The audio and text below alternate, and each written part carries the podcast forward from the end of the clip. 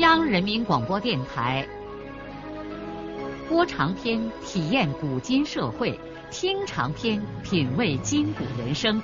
让我们的故事传到千家万户，让每一位听众走进我们长篇联播的新天地。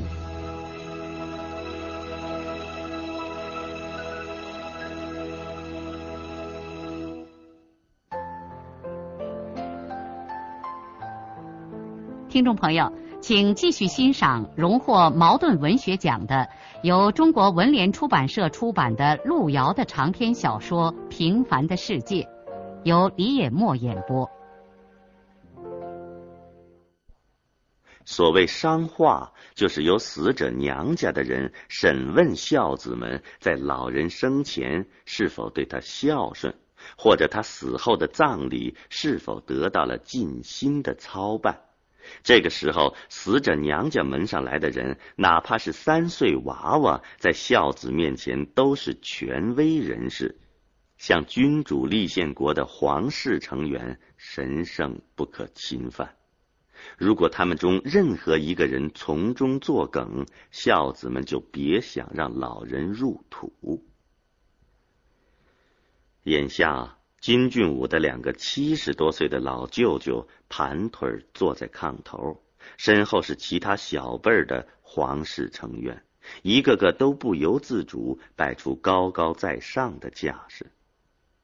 金俊武领头跪在炕栏下的脚地上，他身后跪着自己的妻子李玉玲和大嫂张桂兰，接下是金强和俊武两个上学的儿女。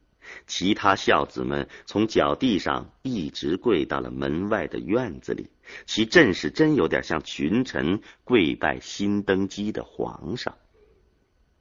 俊武先简要的向娘舅家的人汇报了他们生前照顾老人的情况，其中当然也有一些必要的检讨。接着，他又详细的叙说这次是如何操办母亲的丧事的。最后，他请求舅舅们提出意见，如有不满足，他将尽力弥补缺憾。接下来，孝子们就敛声屏气，等待娘舅家的质问了。在这种情况下，死者娘家的人多少总要提一点意见，向孝子们发难，俗称抖亏欠。为首的大舅庄严的盘腿坐在炕头，耷拉着松弛的眼皮，像老法官一般沉吟着说：“其他的嘛，也就不说了。我姐和我姐夫东拉河一道沟，谁不知道他们的好名声？如今他们入土合葬，你们。”为什么不给他们做个道场，让李生来唱唱礼呢？所有孝子们的心都在咚咚的跳着，他们想不到这个老家伙竟提出了如此高的要求。俊武的媳妇李玉玲头扣在地上，心里头骂道：“老不死的东西！”我看你死了还能耍个什么花子？金俊武给大舅磕了三头，回答说：“本该按您老说的这样做，只是咱们周围请不下和尚道士，要做道场，只能到白云山去请李生，可路途太远，也不知道人家来不来。”他大舅合住眼。一言不发，这等于拒绝了外甥的理由。事情眼看着陷入了僵局。这个时候，二舅咳嗽了一声，扭扭头看看他哥，说：“也就不要再为难娃娃了。俊武为办他妈的丧事，已经尽了力，这咱们都看见了。”二舅是个明白人，主动为外甥开脱。大舅沉默了一会儿，抬起眼皮说：“那就这样吧。”都起来。金俊武和所有的孝子都赶忙向炕上这一群严厉的审判官叩头谢恩。迎完了村民们送的晚账和祭饭之后，就要起丧了。八个壮汉前来准备抬棺木，前面两人手提长条板凳，以备抬棺人路上歇息的时候停灵。米家镇已故老阴阳的儿子继承了父业，现在是周围最有名气的阴阳。此刻，他手里头拿着一把切菜刀，走到棺木前，象征性的在鸡头旁边砍了砍，然后把那只将属于他自己的老公鸡扔在地上，背过身，喃喃的念了一会儿咒语，接着喊道：“起呀！”三声冲炮轰鸣，吹鼓手奏起哀乐，棺木。被八个人抬了起来，金强扛着引魂幡打头，后面是举客幡和童男童女的孝子，接下来是吹鼓手，然后是直系孝子手扯棺木上的欠账，一路哭说着出了院门。岁数纸和老太太生前的枕头在院畔上点燃了。与此同时，双水村所有人家的院畔上都点起了一堆辟邪的火。棺木在坡下做城市性的停留，女孝子们在这里烧过纸、磕过头之后，就返回家，不再去坟地。重新起棺后，只留了男性孝子。吹鼓手也停止了奏乐，人们在雪地上艰难的行进着，好不容易才把这分量很重的百木棺抬到金家祖坟。在墓地上，阴阳成了主要的角色，孝子们都怀着敬畏的感情，有年轻的米阴阳用罗盘指导着将棺木吊入墓穴。这里的一招一式稍有不慎，按照迷信的说法，都会给后辈人招灾致祸。坟堆起后，米阴阳念招魂曲：每日烧香在佛前，三载父母早升天，千千诸佛生喜欢，万万菩萨受香烟，阿哈朱沙崩沙摩诃萨婆诃。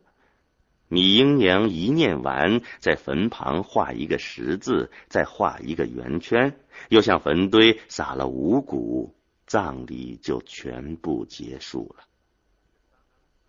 母亲的丧事全部办完之后，金俊武夫妇累得睡了两天两夜。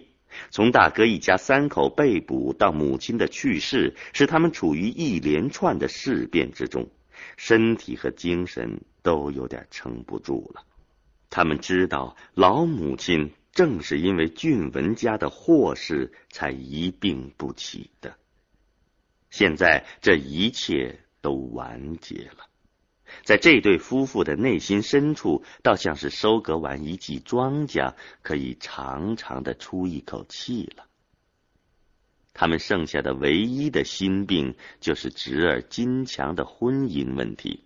在这件事情上，李玉玲和丈夫的熬煎是一致的，他们都喜爱和同情可怜的强王。但是俊武夫妇并不知道，事情在孙家那边有了突破性的转机。春节前的几天，孙卫红又一次向父母提出来，他要和金强结婚，而且强硬的表示，不管大人同意不同意，他们赶春节就到石歌节乡政府去领结婚证呀。不用说，孙玉厚又把女儿和金家压到一块儿，臭骂了一通，坚决反对这门婚事。但是玉婷感到奇怪的是，他的老婆却不再对这件事情说话了。贺凤英不再说话，不是说她还支持丈夫，而是在基本上默许了女儿的选择。凤英有凤英的想法，她和玉婷没有生男孩，能在本村找一个女婿，老了也有人照顾他们的生活。再说，虽然金俊文家的三口人犯了法，但金强是个好后生，能吃苦又会扶补庄稼，这正是他们夫妇所缺欠的。有了金强，他们就不用再低声下气的求大哥一家人了。更重要的是，他已经知道女儿和金强生米做成了熟饭，无法再挡拒这门亲事了。他甚至对吼天喊地的玉婷抱着一种嘲笑的态度。当丈夫准备再一次收拾女儿的时候，贺凤英不得不告诉玉婷，魏红已经怀孕了。孙玉婷就像被一闷棍敲在头上，顿时傻了眼。天！谁能想得到，他孙玉婷的女儿做出如此丢脸的事情呢？这叫他以后再怎么教育双水村的人民呢？玉婷同志应该知道，自从他和王彩娥的马虎事件之后，他早就没有资格在两性问题上教育别人了。孙玉婷。气倒在了他的烂席片炕上，他也知道局面已经无法挽回了。女儿怀着金强的娃娃，不让他和那个小子结婚，谁在要女儿呢？不管孙玉婷反对不反对，春节前魏红和金强相跟着去石歌节乡政府领了结婚证。鉴于金强家的状况，懂事的魏红不要金家举行任何仪式，准备直截了当的从田家阁老走到金家湾就行了。在双水村一片惊讶的议论声中，孙卫红和金强无声无息的生活在了一起。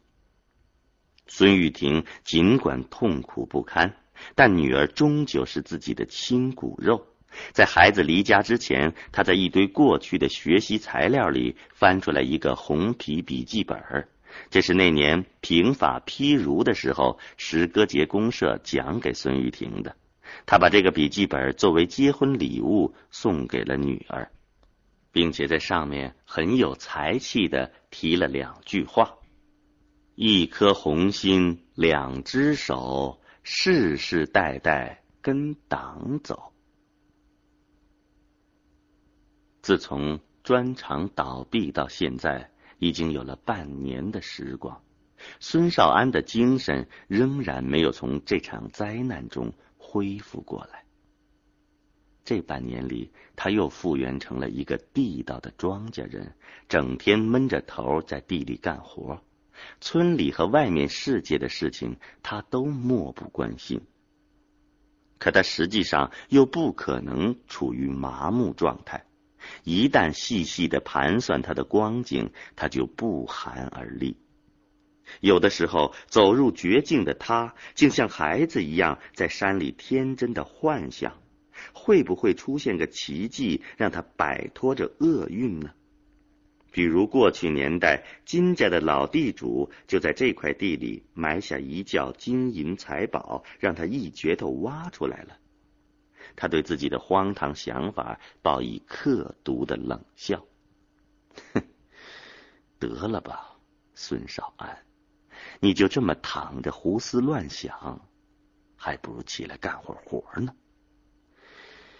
你可是真够可笑的了，说明你活该倒霉。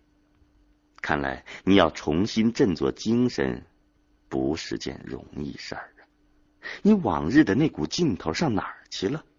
你就甘心这样像死狗一样的沉沦吗？是啊，你为什么变得这么软弱无力呀？你过去不是没有经历艰难困苦，而那时你不是一次又一次用顽强不息的意志度过了重重危难，并且一次次的转危为安吗？当然了，这次危难不比往常，是太大、太可怕了。可你总不能用这样一种灰心丧气的态度去逃避这灾难吧？再说，能逃避得了吗？那么，你该怎么办呢？你又怎样才能度过你一生中这场毁灭性的灾祸呢？可是，他又有什么办法呢？他不是没有想过办法。因为想不出办法，才逼得他胡思乱想啊！孙少安的心里明白，唯有他的专长重新上马，他才有希望翻身。可是重开专场需要资金，贷款是不可能了。公家的钱是扶持有能力偿还本息的人，而再也不可能给他这样一个破产户。向私人去筹借吗？唯一有两个钱的一旦挑常有林，已经在人家手里借了一千多块钱了，用来安抚村子里给少安干过活的亲朋好友。现在这笔账债还没有还清，村民们碍着他的老面子，才不好意思三番五次的上门来逼债。但是孙少安已经在这些信任他的人面前抬不起头来了。痛苦的孙少安总是一个人早出晚归，他不愿意见村里人的面。有的时候，他从山里回来也不直接回家，一个人坐在黑暗的东拉河边，一支接一支的抽自己卷的旱烟棒，或者。孤魂一样的游荡到他那荒凉清静的砖厂，用手摸上半天油毛毡棚里的制砖机，只要等到新交的秀莲寻到这里，他才默默无语的跟着妻子回家去吃饭。半年来，孙少安真正的体验到什么叫患难夫妻。秀莲不仅像他一样承受着破产的痛苦，而且还要千方百计的安慰他。秀莲给他说宽心话，给他做好吃喝，给他温暖的抚摸和体贴，甚至在少安痛苦至极、无端的向秀莲发火的时候，秀莲也心甘情愿的当他的出气筒。晚上，在大多数情况下，少安都是搂抱着秀莲睡觉。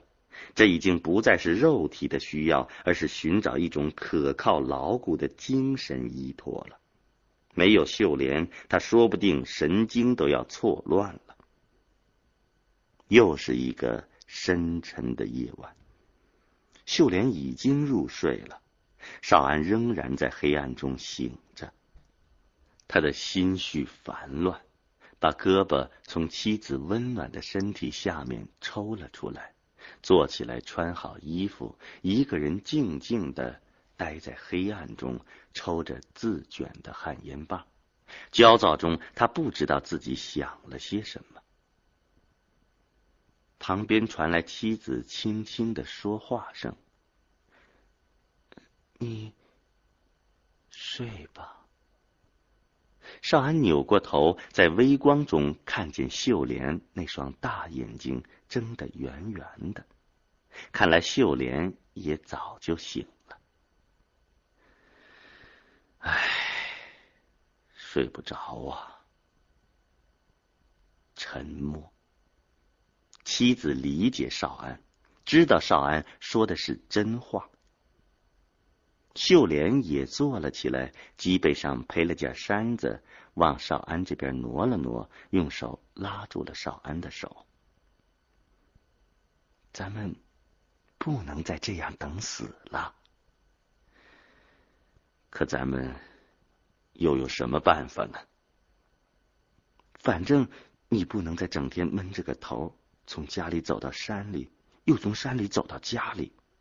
你应该出去跑一跑。一眼看见窝在双水村是没出路的。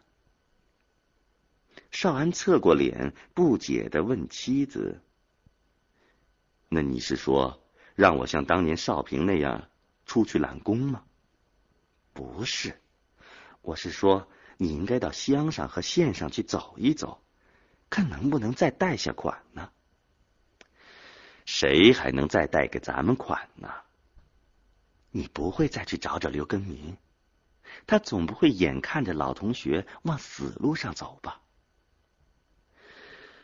唉，就是根民想帮我，他也拿不出钱来，贷款要县上的银行批准呢。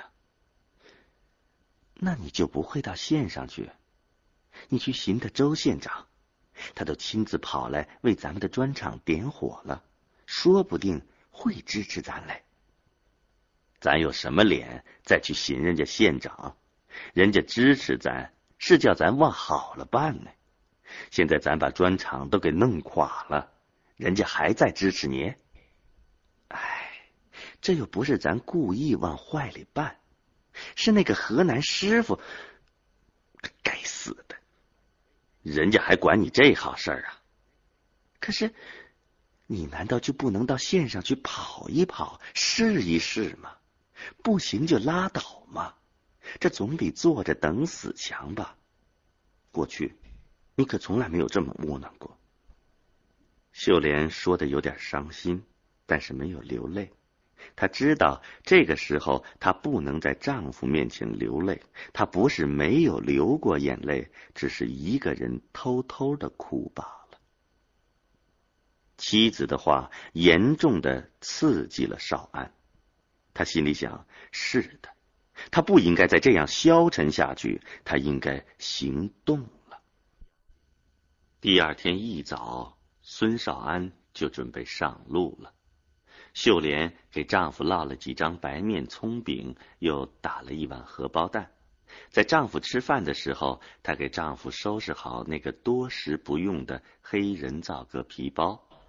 又把那身过去做生意时候穿的礼服从箱子里翻了出来。她要把出门的丈夫重新打扮的像往常一样，人凭衣裳，马平安。一身好衣服能给人添许多的精神。孙少安穿起那身礼服，把黑人造革皮包斜挂在肩头，在妻子满含期望的目送下。出了家门，顺着公路向南走去。他先来到石歌节乡政府，找到了他的老同学刘根民。刘根民对他的情况是一清二楚。哎，我只能给周县长写一封信，你带着去找他，看县上能不能帮你解决点困难。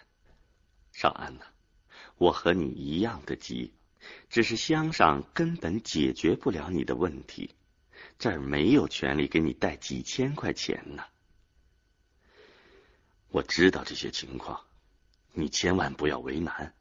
你能给周县长写封信就蛮好的了。少安为一次又一次麻烦他的老同学而感到十分的内疚。孙少安带着根民写给周县长的信。从石歌节搭车，当天就去了元溪县城。他碰了一个大钉子，周县长到省上开会去了，一个星期都回不来。少安垂头丧气的走出县政府大门，在元溪的街上漫无目的的走着。他痴呆呆的立在十字街旁一个角落里。愁的像一个傻瓜一样，触景生情，往事又一幕幕的浮现在眼前。